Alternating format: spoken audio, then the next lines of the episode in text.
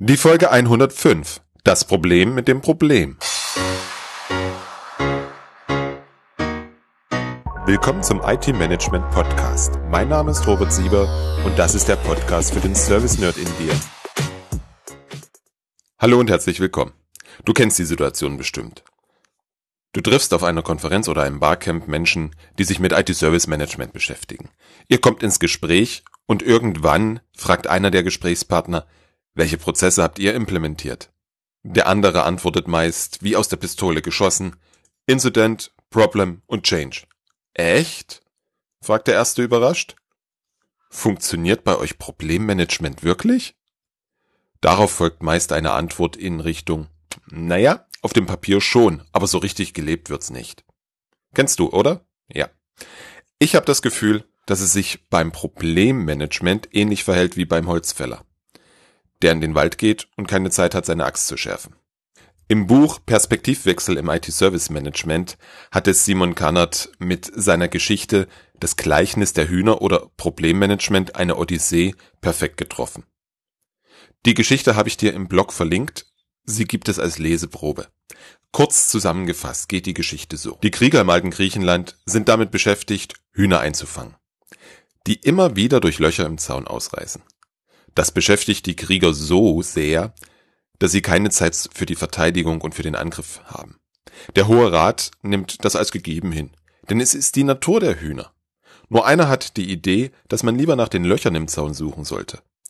Alle sind skeptisch und können dennoch überzeugt werden. Was in der Geschichte gut ausgeht, ist in der Wirklichkeit viel schwerer. Wobei jeder wird zustimmen, dass Problemmanagement sinnvoll ist. Nur leider hilft das nicht. Es reicht nicht, dass jeder einfach schnell nickt und sagt, oh ja, Problemmanagement brauchen wir. Lass uns mal kurz auf die Theorie schauen. Das Ziel des Problemmanagements ist das Finden der Ursache von einer oder mehrerer Störungen, die Beseitigung dieser Ursache oder die Entwicklung eines Workaround sowie, ganz wichtig, das Vermeiden von Störungen. Problemmanagement hat eine reaktive und eine proaktive Komponente. Klingt soweit gut, oder? Jetzt treffen in der Realität zwei Dinge ein. Das erste ist, es wird ein ausgefeilter Problemmanagementprozess definiert, natürlich ein Problemmanager ernannt, Probleme identifiziert und dann passiert lange Zeit nichts. Das zweite, was eintrifft, die IT-Service-Feuerwehr, also Service Desk und das Incident Management, wirft bei jeder Störung alles in die Bresche, damit auch gleich die Ursache der Störung beseitigt wird. Dass die Störungsbearbeitung dadurch länger dauert und der Nutzer nicht oder eingeschränkt arbeiten kann, ist dabei ab und zu mal zweitrangig. Das Ziel des Incidence Management ist die schnellstmögliche Wiederherstellung des vereinbarten Service. Auch wenn es uns schwer fällt, wir dürfen wirklich unterscheiden zwischen Arbeitsfähigkeit wiederherstellen und dem Finden sowie Beseitigen der Ursache. Das ist eine der schwierigsten Aufgaben für Führungskräfte, wenn du mich fragst.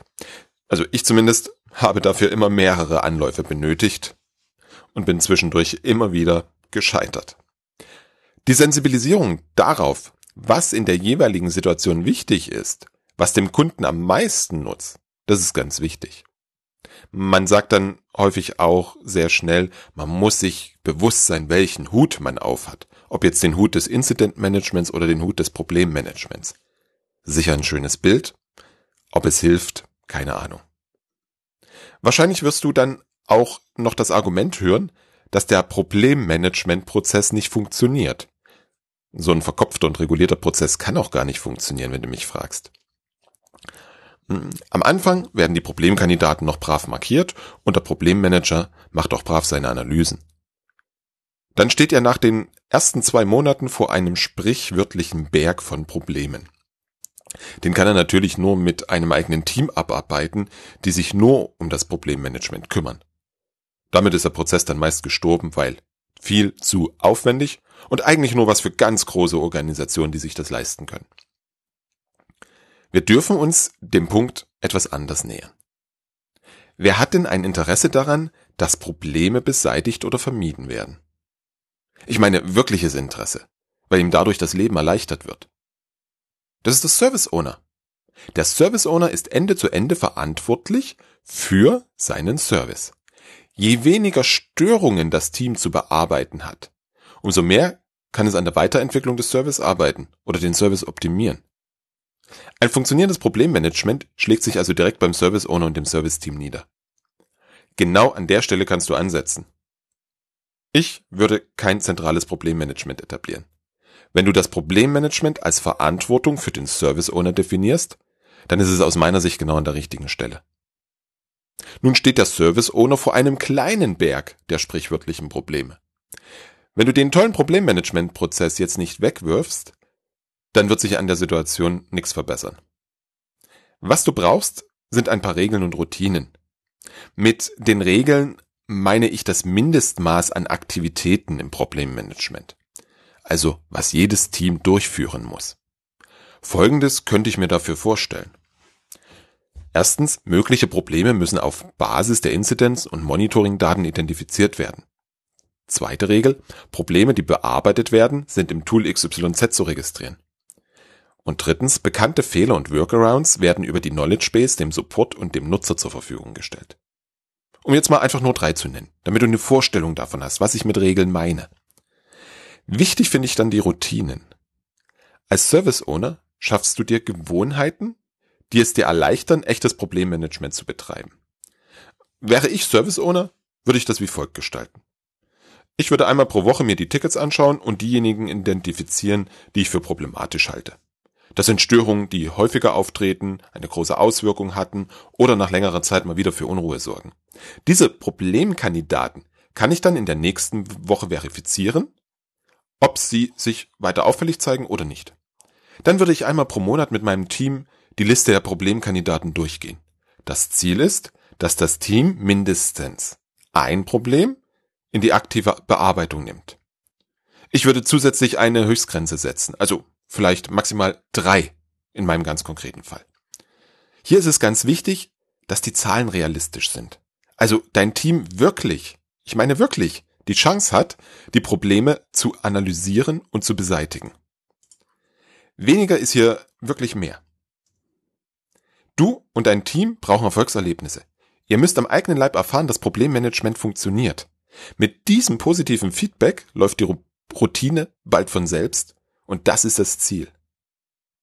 Nach dem Meeting und der Auswahl der Probleme bleibt natürlich eine Liste von Problemkandidaten übrig. Die würde ich entweder ganz wegwerfen oder auf maximal ein oder zwei eingrenzen, sonst wächst sie wieder zu diesem problematischen Berg von Problemen. Eines ist sicher, nächsten Monat gibt es wieder Probleme. Wir brauchen nicht den Anspruch, dass wir jedes Problem lösen. Es bringt viel mehr, wenn einzelne Probleme wirklich gelöst werden. Wenn das funktioniert, würde ich in meine monatliche Routine zusätzlich das proaktive Problemmanagement einbinden. Also auf Basis der vorhandenen Daten schauen, wo sich gegebenenfalls Probleme zusammenbrauen können. Auch bei uns in der IT gilt der alte Spruch, Vorbeugen ist besser als heilen. Würde ich dann auch mindestens einen dieser Problemkandidaten mit einbeziehen. Damit bist du dann bei zwei und wenn du regelmäßig erfolgreich abarbeitest, dann hast du viel mehr gekonnt als mit einem zentralen ausgefeilten Problemmanagementprozess. Denn die anderen Service-Teams machen es genauso. Die Zahlen und das Vorgehen skalieren. Wenn du mehr Personal hast, kannst du auch mehr Probleme bearbeiten. Doch Vorsicht, das kann eine kleine falsche Annahme sein. Es lohnt sich hier auf jeden Fall zu messen. Wie hoch ist die Durchlaufzeit? Wo gibt es Bottlenecks? Das könnte ein wunderbarer Anwendungsfall für ein Kanban-Board sein. Was hältst du von der pragmatischen Idee fürs Problemmanagement? Ich freue mich wie immer auf deine Mails und Kommentare. Bin gespannt, welche Erfahrungen du gemacht hast. Berichte bitte auch gern, wie Problemmanagement bei dir funktioniert.